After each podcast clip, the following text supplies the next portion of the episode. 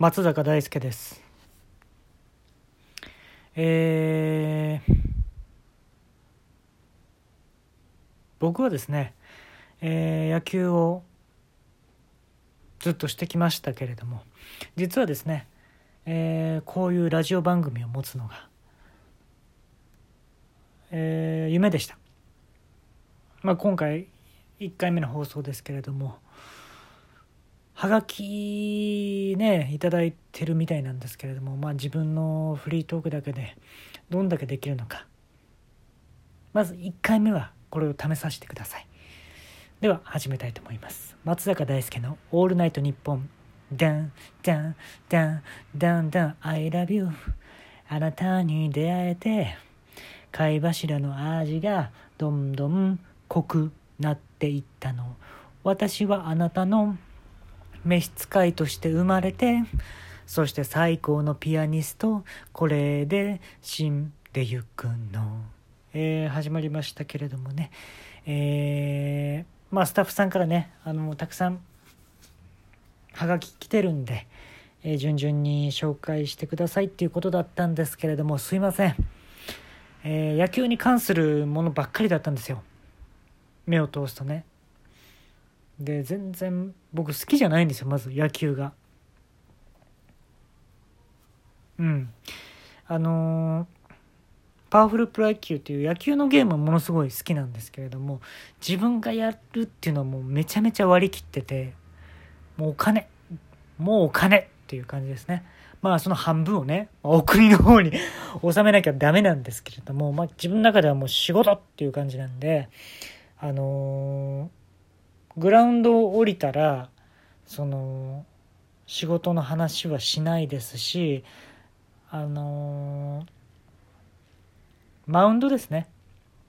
ピッチャーのマウンドを一歩出たらもう一切野球の話はしないです僕は。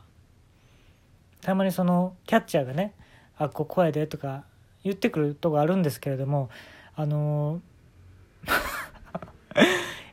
いつまでそんな話してんのって僕は言うんですよキャッチャーに。で監督からもねあのいろいろまあ言われるんですけれども まあまあそう思う人もいるでしょうねっていう感じであんま聞いてないんですよはっきり言って。まあもちろん年上の方が多いじゃないですか。監督やられる方って自分より。聞いてないんですよ。正直。年上の人の意見っていうのは。うん。聞いてよかった試しがないんですよ。はい。だから聞かないです僕は。えー、っとですね。え？これ読まないとダメですか？どうしても。はい。わかりました。じゃああのーはがきねどうしても読めって言われるんであの年上の人からだったんですけれどもスタッフさんもね僕より年上ですね、まあ、読みますよ一応じゃあ。えー、イチロー選手との初対決のことを教えてください。うーん。気になります？まず。何年も前の話じゃないですか。まあ、気になるんですかねじゃあまあ言うとイチローさんってものすごいクールなイメージあると思うんですけれどもイチローさんっていうのは僕の中ではレゴでできてるなって思ってるんですよイチローさんの体って。でものすごい投げる時はレゴが売ってるなっていう感じでどうしても見てしまったんですね。でしかもそのレゴもすごいのよ。開けるやんレゴの。どんどんこう開けていくやん体を。ちゃんとねいいとかも作ってんのよなんかレゴで。ものすごいこれは細やかな仕事ができる人じゃないとこんなに体の細部までレゴではやらないよ。ごめんなさいやらないぞ。うん。そういう印象ですねイチローさんは。うん。バットはキーなんですよ。僕の中では。でも体はもう全部レゴでできてるなってどうしても思いますし今でも思ってますね。イチローさん引退された後はどうなんですかね？レゴじゃなくなったんですかね？はい。えー、っとあ初めてラジオやらせていただくんでこういうことを自分でやったことないんですけどスポンサーを言うんですね。ラジオ番組は。えー、っとこれ読めばいいですか、えー、夕飯味覚堂さん。えー、っとこれ山川出版さん。これ世界史とかの教科書を作ってるとこですね。山川出版さん。えさまざまな駄菓子屋さん。えー、以上各社この各社で、えー、松坂大輔の「オールナイトニッポン」をお送りしていきたいと思います。では曲ですね、えー、僕が西武ライオンズ時代によく聴いていました。聴いてください。呪いの歌。ブー、ブー、えー、ハウスダストを集めて、四角い弁当の中にハウスダストを集めた。世の中にばらまいてやったさ。ばらまいた本人が、呪いにかかってしまったよ。そんな僕は気づいたさ。いいことしないとダメじゃない。そして僕は思ったさ。各家にステーキを1枚ずつ送ったさ。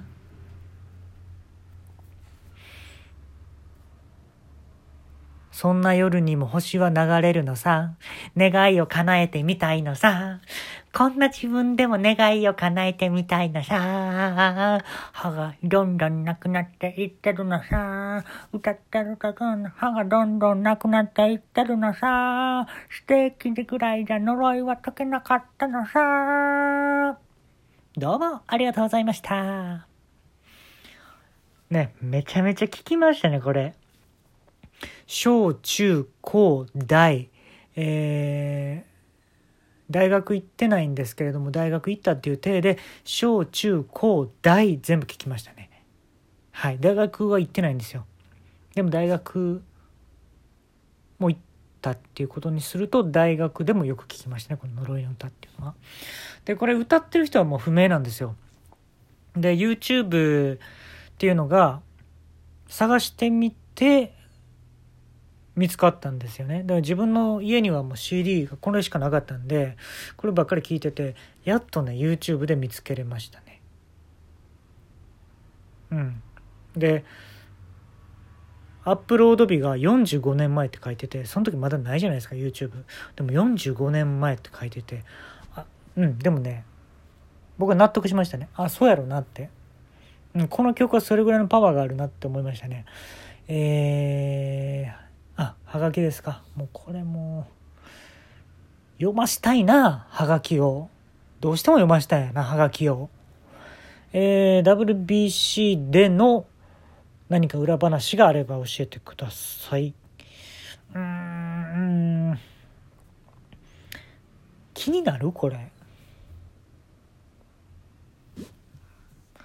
僕がリスナーやったら絶対気にならないですけどね。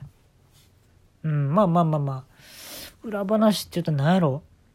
ものすごいあの時の日本代表ってあの誰が一番塩分を高く取れるかっていう戦いがものすごいあったんですよ。うん。でねすごいのよ。ソーセージとか意外に塩分高いんでものすごいみんなソーセージ食べてます。であかんか興奮してきたとかね周りの人言ってたりして。うんなんか塩分とその性的欲求っていうのはイコールです。完全に。比例してるとかじゃなくてイコールなんですよ。塩分が高くなればなるほどすいません。今ワイングラス僕持ってるんですけれども、えー、ちょっと香り香り匂いますね。香りを匂いますね。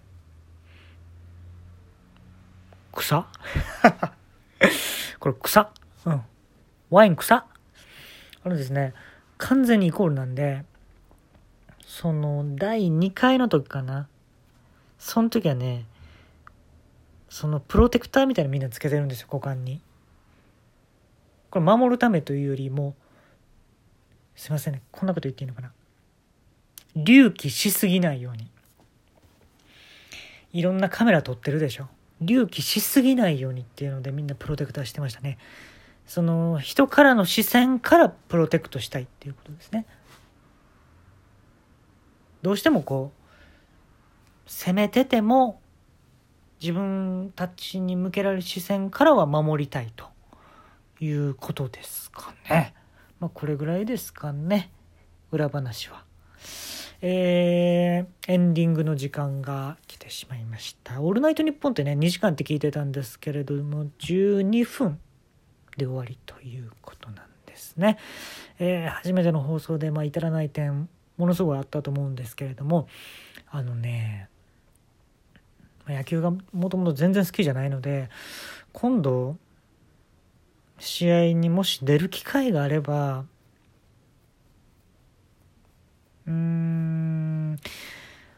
FC 東京のねユニフォームで投げてみようかなと思いますね。うん。帽子とかかぶらず。ものすごいロン毛で、まあ、リフティングとかしながら入っていきたいなと思いますね。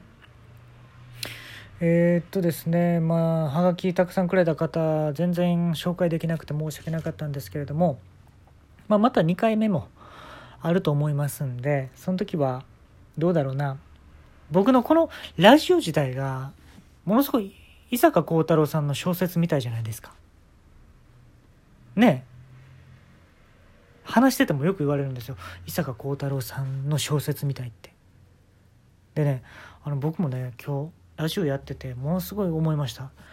伊坂幸太郎さんの小説みたいやなって。うん。一冊も読んだことないんですけどね。伊坂幸太郎さん。